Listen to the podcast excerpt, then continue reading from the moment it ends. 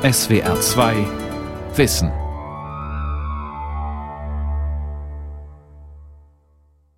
Mit der SWR 2 Aula und dem Thema Vorbildlich das finnische Schulsystem am Mikrofon Ralf Kaspari. Regelmäßig konnten sich die finnischen Schülerinnen und Schüler bei dem PISA-Test auf den ersten Rängen platzieren. Sie waren im Hinblick auf bestimmte Kompetenzen den Kindern aus Deutschland weit überlegen. Und so kam es, dass das finnische Schulsystem zum Vorbild wurde. Immer wieder pilgerten Bildungsexperten dorthin, um sich zu informieren, was machen die Finnen eigentlich anders, wie unterrichten sie ihre Schüler, was sind die inhaltlichen Schwerpunkte, was die pädagogischen Ziele. Ich habe darüber mit Professor Maria Martikainen gesprochen. Sie ist Schulentwicklungsforscherin in Helsinki und besucht oft Deutschland. Meine erste Frage war, was die Besonderheiten des finnischen Schulsystems sind. Ja, erstmal glaube ich, äh, müssen wir mit den strukturellen äh, Angelegenheiten angefangen. Das finnische Schulsystem scheint irgendwie gelungen zu sein. Also wie, wie man die Schule organisiert hat. Vor allen Dingen natürlich die Gemeinschaftsschule, also dass alle Schüler zusammen zur Schule gehen von den Klassen 1 bis 9. Also von der Klasse 1 bis 9 werden die zusammen unterrichtet? Ja, ja. Und dadurch also. Aber was ändert sich dadurch? Was meinen Sie? Ja, wir, wir selektieren die Schüler nicht zu früh. Ja, der Ausgangspunkt ist also, allen eine Chance zu geben, alle mitzuhaben und alle lernen mit. Und als zweites würde ich natürlich auch die Lehrerausbildung nennen. Lehrerausbildung in Finnland ist akademisch. Das heißt, alle Lehrer in Finnland haben eine akademische Ausbildung von der Universität. Also keine Fachhochschule oder so, sondern eben wissenschaftliche Universität. Sie machen da Masters-Examen. Auch die Kindergärtner, die werden auch an den Universitäten ausgebildet. Äh, sie machen aber Bachelor. Also das Lehrer. ist natürlich ein ganz großer Unterschied zu uns ja. in Deutschland, ne? wo Erzieherinnen in der Kita müssen natürlich keine akademische Ausbildung haben. Ja. In Finnland muss man das haben, um Erzieher zu werden im äh, Vorschulbereich? Da, da, haben wir eigentlich zwei verschiedene Berufe. In, wir, wir haben an allen Kitas haben wir sowohl Kindergartenlehrer, also Kindergärtner, als auch Erzieher oder Pädagogen. Wir haben beide Arbeitsgruppen da oder Professionsgruppen da. Warum? Die haben ein bisschen verschiedene Aufgaben da. Also da, da sind die einigen mehr fürs Lernen und die äh, haben diese, diesen theoretischen Hintergrund und dadurch versuchen die Kinder schon da zu unterstützen beim Lernen neuer Sachen, wo die Erzieher mehr sich um die Kinder kümmern. Alle Kitas in Finnland haben beide Professionsgruppen. Wir bleiben aber bei diesem vorschulischen Bereich, ja. weil ich das sehr mhm. interessant finde, weil Sie ja. angedeutet haben, dass im, also schon in der Kita, im Kindergarten auch Lehrer da sind. Mhm. Das heißt, es ist eine richtige Vorschule. Dort wird auch gelernt schon im Kindergarten. Ja, aber nicht so gelernt wie in manchen Ländern also auf der Welt. Nicht in der École Maternelle zum Beispiel, nein, wo es ja nein, wirklich harten Unterricht nein, gibt. Nein, überhaupt nicht, überhaupt nicht. Gut. Wir haben nationales Curriculum da für Kitas also das ist wirklich also Bildungsplan. Sehr, Bildungsplan, aber sehr lose und sehr viel Freiheit und da geht es äh, um Spielen, nicht um Schule. Erst ab der Vorschule, also wo die Schüler sechs Jahre alt sind, dann gehen die in die Vorschule und ab der ersten Klasse, wo sie sieben Jahre alt sind, dann gehen die in die Schule. Aber davor ist, geht, ist alles Spielen, aber doch strukturiert und zielorientiert. Aber von den Kindern an gehen, also an, an die Kinder gehen und von ihren Herausforderungen her. Was macht man da in der Kita in Finnland? Also da machen sie sehr viel in Gruppen. Also die haben natürlich Gruppen und, und äh, Kleingruppen und da lernen die, die basteln, die, die gehen hinaus, die spielen draußen, die spielen drinnen und lernen verschiedene Kompetenzen schon da, wie man miteinander um, umgeht.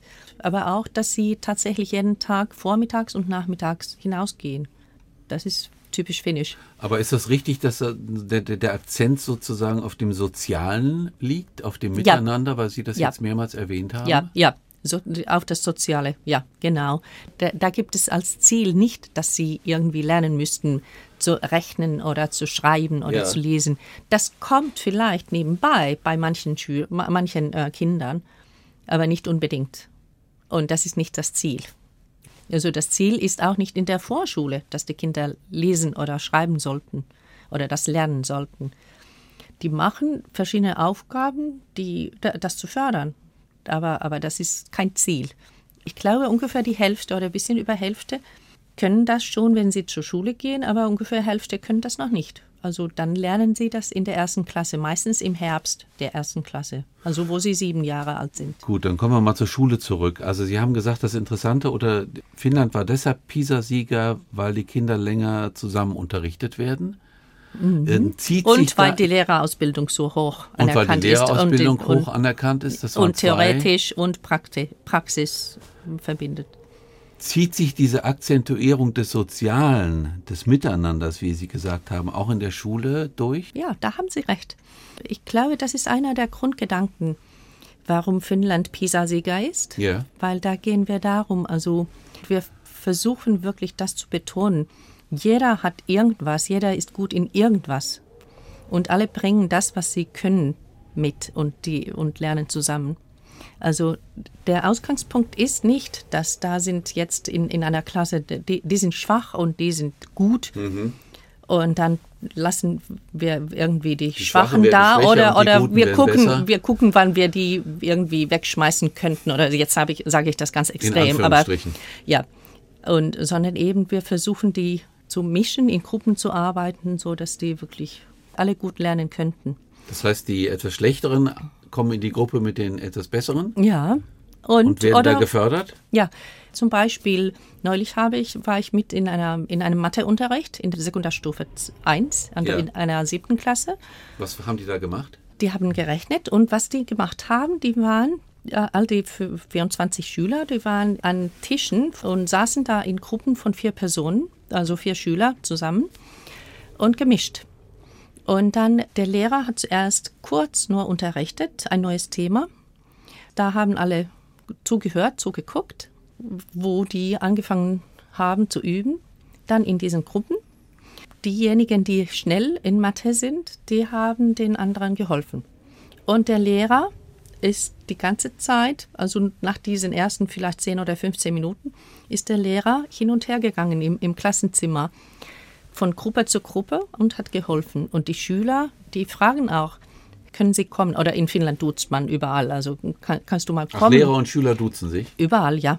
Und das ist auch die, die Schüler, das ist so, da haben sie keine Hemmungen auch, nach Hilfe zu fragen oder so. Sie, sie sagen, hey, jetzt komme ich nicht weiter, wie, wie, wie kann ich? Oder dann, dann kommt ein anderer Schüler zu dem und sagt, hey, so, so geht es weiter.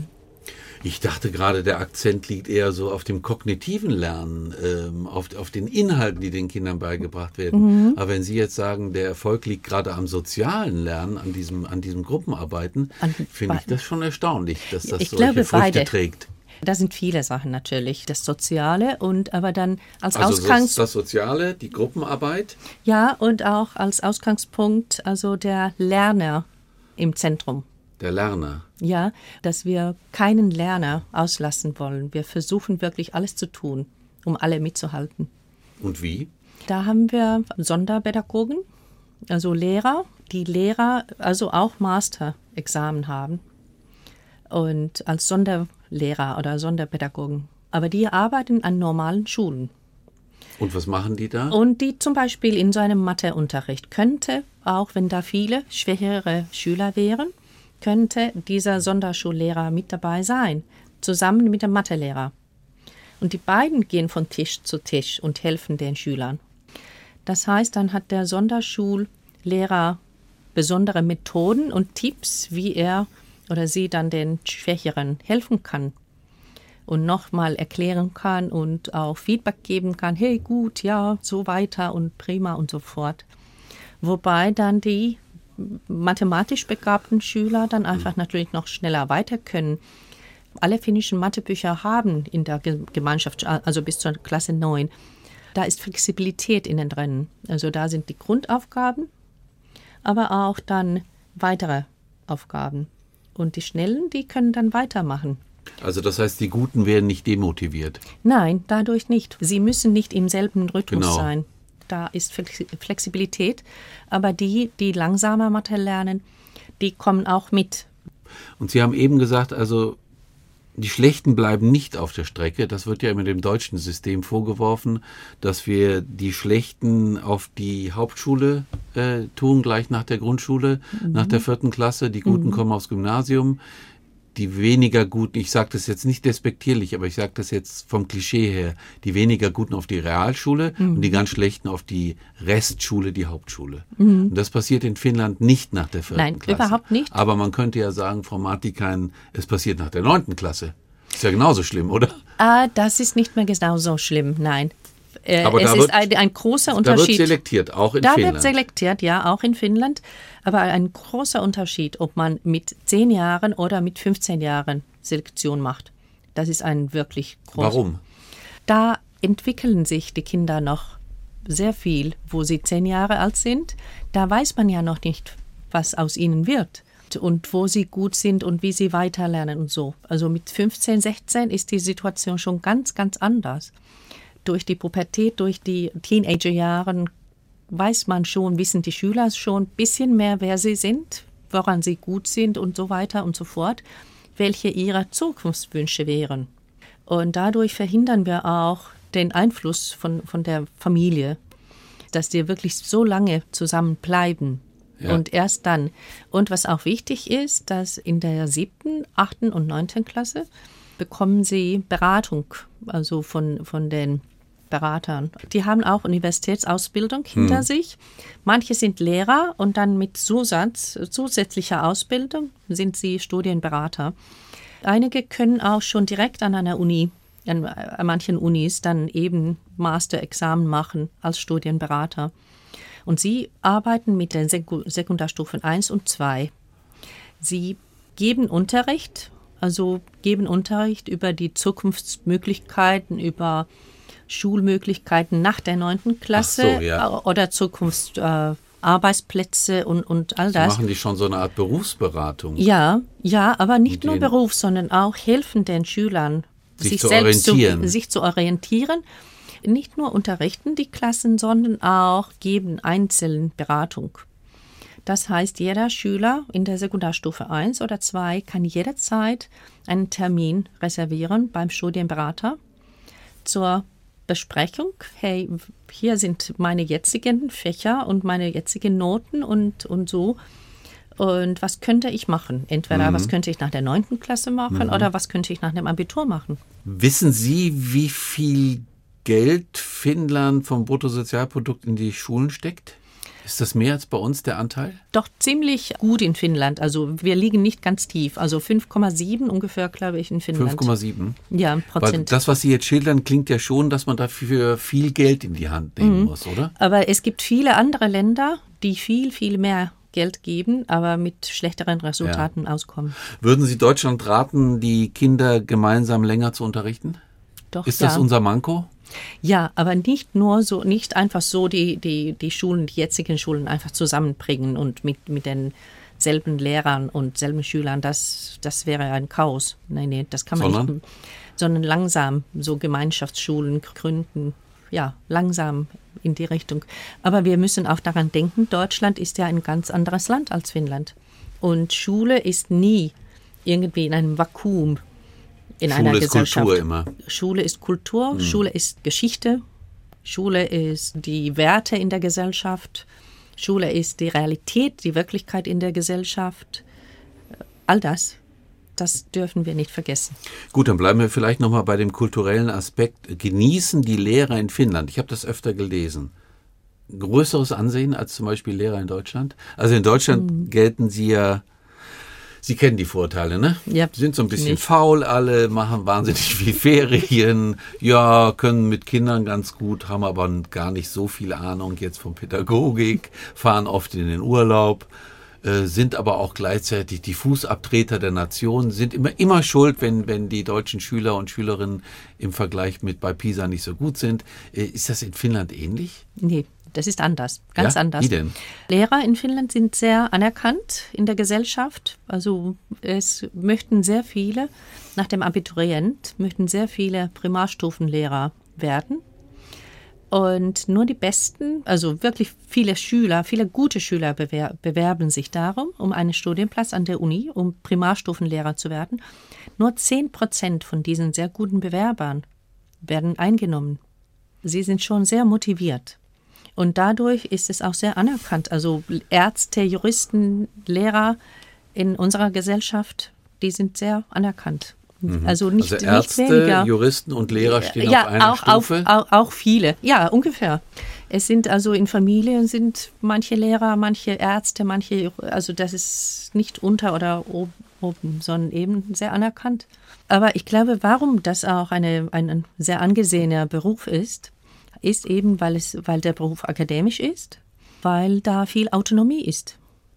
Und weil in, der, in unserem Land schon lange Ausbildung als Weg nach oben gewesen ist. Also durch Ausbildung, naja, wenn man denkt, was Finnland vor 50 Jahren war, wir waren ja ein armes Land noch. Durch Ausbildung kam man vorwärts und alle hatten die Chancen durch Lehrer und die, Le so. die Lehrer ha mhm. haben Autonomie. Die sind nicht welche, die einfach irgendwie Aufgaben von oben nehmen würden mhm. und jemand sie inspektieren würde, ob sie die Aufgaben jetzt erledigen oder nicht. Schulinspektionen existieren in Finnland nicht. Ach. Nein, gar nicht. Seit Keiner ja. kontrolliert die Schulen? Nein, nein. In Deutschland das, macht das ja das Kultusministerium ja, oder das, hatten, Schulamt. Das, das, das hatten wir bis Anfang, bis Ende, Ende 80er, Anfang 90er Jahre. Also An, Schulen sind sehr autonom in Finnland. In, insofern ja. Und das nationale Curriculum, Kerncurriculum, ist sehr lose. Auf Basis dessen machen die all, all die lokalen Schulbehörden oder lokale Schulen machen ihre eigenen. Und da können sie sehr frei damit umgehen. Zum Beispiel über Methoden gibt es kein Wort im nationalen Curriculum. Methodenfreiheit für alle Lehrer. Sondern über die Inhalte steht was drin, aber nicht Inhalt, über die Methoden. Inhalt, Inhalte auch, aber nur Kerninhalte, nicht einzeln. Und auch, das ist mehr über allgemeine Ziele, allgemeine Kompetenzen und weniger Inhalte. Natürlich irgendwelche Kerninhalte pro Fach, die müssen da sein, aber, aber nicht so. Und auch, wie man evaluiert, wie man testet die Schüler, wie, wie man weiß, wo, was die Schüler können, wie man das herausfindet. Auch das ist nicht vorgesagt, wie man das machen sollte. Wenn Sie jetzt daran denken, was ist das für ein Beruf in Finnland? Das ist schon ein, ein bemerkenswerter Beruf. Da verlangt man schon dass man denken mag, dass man Theorien hat hinter sich, dass man wirklich eben das Gefühl hat, hey, ich habe meine schöne Arbeit, da kann ich frei umgehen, dadurch, was aber ich verstehe. Wir, aber wir müssen doch eins sagen, Frau Martikain, also Lehrer in Deutschland sind ja auch Akademiker. Ja, ja? stimmt, ja. Klar. Ja, ja. ja also mhm. ich versuche jetzt nochmal herauszukriegen, wo, wo, wirklich der Unterschied liegt. Also im Ansehen haben Sie gesagt, mhm. im, im Arbeiten. Der Lehrer ist relativ frei. Ja, ja, sehr frei. Äh, freier als bei uns in Deutschland, meinen Sie aus Ihrer Erfahrung? Ich glaube, aber überhaupt die Schulen sind freier Schulen bei uns. Wir haben ja, wir haben ja keine Schulpflicht in Finnland. Wir haben Lernpflicht. Wie? Sie haben keine Schulpflicht? Nein, haben wir nicht.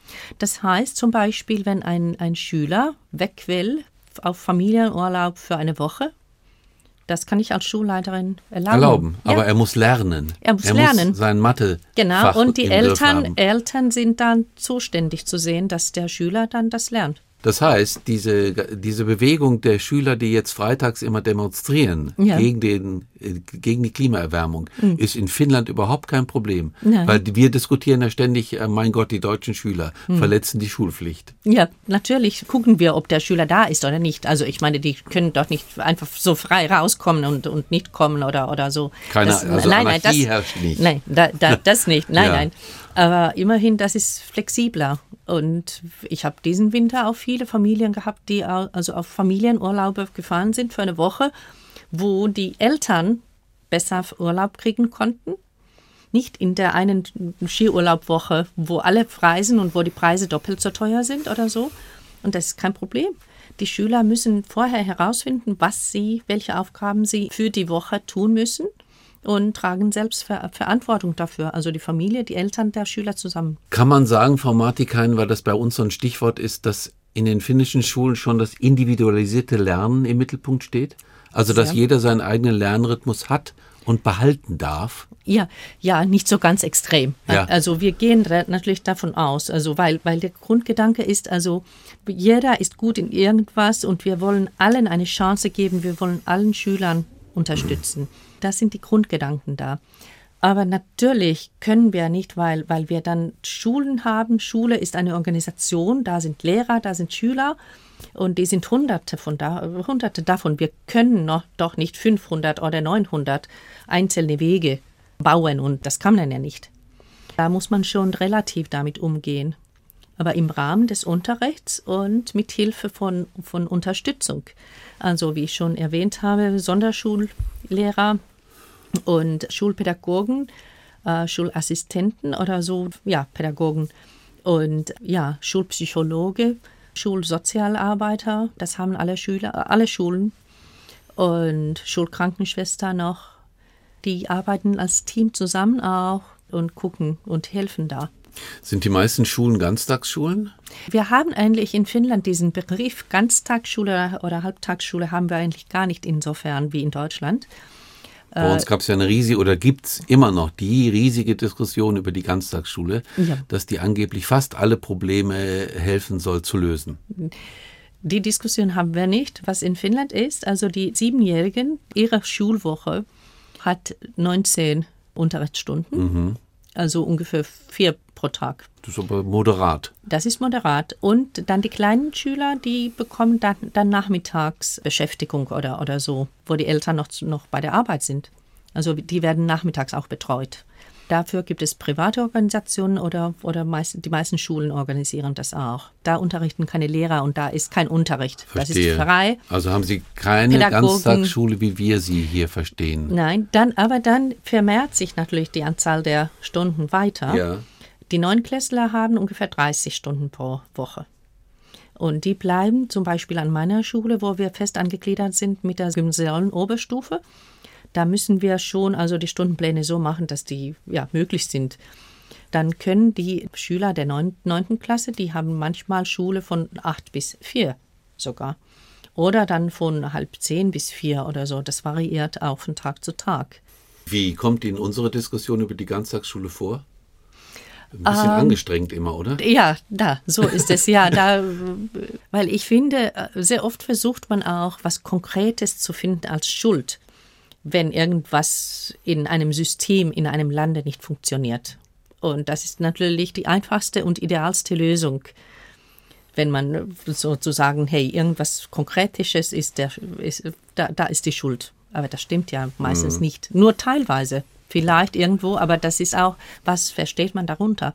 Aber was wir wissen, und das zeigt auch Wissenschaft, in, in manchen Ländern haben die jetzt versucht, wegen PISA, schlechten Resultaten oder so, haben die jetzt versucht, also einfach mehr zu unterrichten. Und das sei eben die Lösung. Aber Untersuchung, also Forschung zeigt, das Gehirn braucht was anderes als nur da im Klassenzimmer sitzen und pauken und pauken und pauken. Da lernt man nicht besser und effektiver. Ja. Das Gehirn braucht auch was anderes. Ja, also die Schule in Finnland ist keine Paukschule, auf keinen Fall, Nein. so wie Sie das jetzt auch dargestellt haben. Nein, nein. Ne, sondern man legt sehr viel Wert auf dieses soziale Miteinander. Ja. Ich vermute auch auf soziale Kompetenz. Ja, das ne, auch. Dass die Schüler und Schülerinnen zur Selbstständigkeit erzogen werden ja, und nicht nur Wissen aufnehmen ohne Ende. ja, ja, so ist es. Mehr über Kompetenzen. Und in unserem nationalen Curriculum haben wir diese neuen sieben Kompetenz. Sieben? Ähm, sieben, ja. Was wäre das zum Beispiel? Ja, naja, ich kann die alle ne- nennen, die hier erwähnen. Also Nummer eins, Denken und das Lernen lernen. Nummer zwei, kulturelle Bildung, Interaktion und Ausdruck. Nummer drei, auf sich selbst achten, Alltagskompetenzen und Sicherheit. Nummer vier, Multiliterarität oder Multilesekompetenz. Nummer fünf, ICT-Kompetenz. Was, ist- was ist das? Eher digitalische Ach so, Kompetenz. digital, ja, ja, IT-Kompetenz. ja. Mhm. Kom Nummer sechs, Kompetenzen fürs Arbeitsleben und Entrepreneurship. also Nummer- Unternehmertum ja, praktisch. Ja. Und Nummer sieben, Beteiligung, Einfluss und Verantwortung für eine nachhaltige Zukunft.